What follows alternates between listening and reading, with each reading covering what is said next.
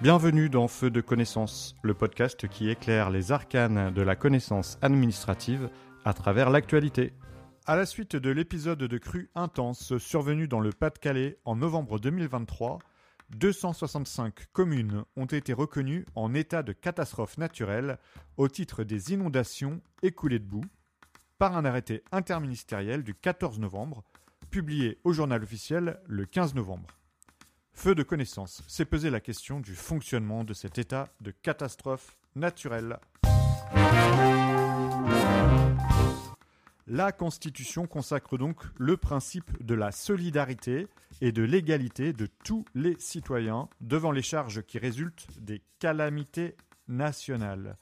La garantie catastrophe naturelle organise l'indemnisation des sinistrés dont les biens assurés ont été endommagés par un phénomène naturel intense.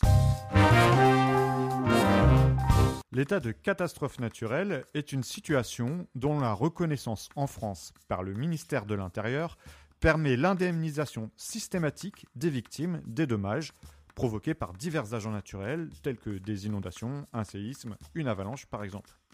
Néanmoins, les dégâts provoqués par les vents violents, la grêle et le poids de la neige n'entrent pas dans le champ de la garantie catastrophe naturelle.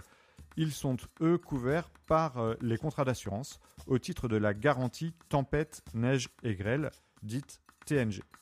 Ces dommages sont donc directement indemnisés par les assureurs. Pour savoir si sa commune est en état de catastrophe naturelle, il faut donc consulter le journal officiel régulièrement pour vérifier la publication ou non de l'arrêté interministériel déclarant l'état de catastrophe naturelle.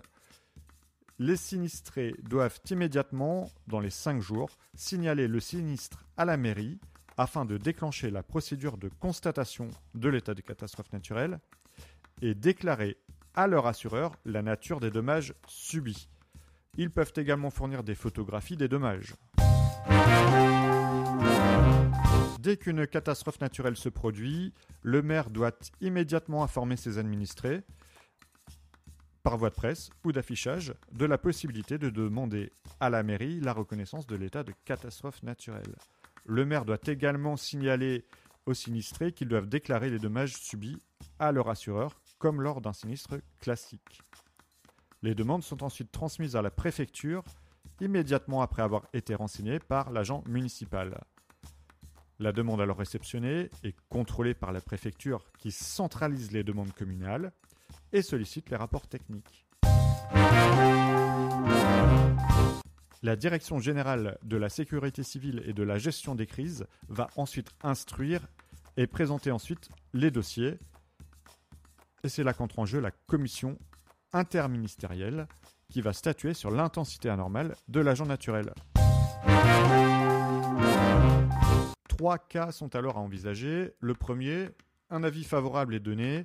L'état de catastrophe naturelle est alors reconnu pour la commune. Un arrêté interministériel paraît au journal officiel. Le deuxième cas, la commission émet un avis défavorable. Euh, l'intensité anormale de l'agent naturel n'a pas été démontrée. Le dossier est alors clôturé, sauf si de nouveaux éléments probants permettent son réexamen. Dans ces deux cas, dès au journal officiel de l'arrêté interministériel, les services de la préfecture notifient la décision, assortie d'une motivation au maire qui informe leurs administrés. Le troisième cas possible, euh, la commission ajourne le dossier dans l'attente d'informations complémentaires lui permettant de statuer définitivement. Après publication au journal officiel de l'arrêté interministériel reconnaissant l'état de catastrophe naturelle, l'indemnisation est effectuée par l'assureur du propriétaire du bien. Elle intervient dans la limite des garanties souscrites uniquement pour les biens couverts par le contrat dommage au bien. A noter que les assurés disposent d'un délai de 30 jours au maximum après publication de l'arrêté pour faire parvenir à leur compagnie d'assurance un état estimatif des dégâts ou de leurs pertes. L'indemnisation des dommages matériels directs non assurables liés à l'événement sera effectuée dans les trois mois.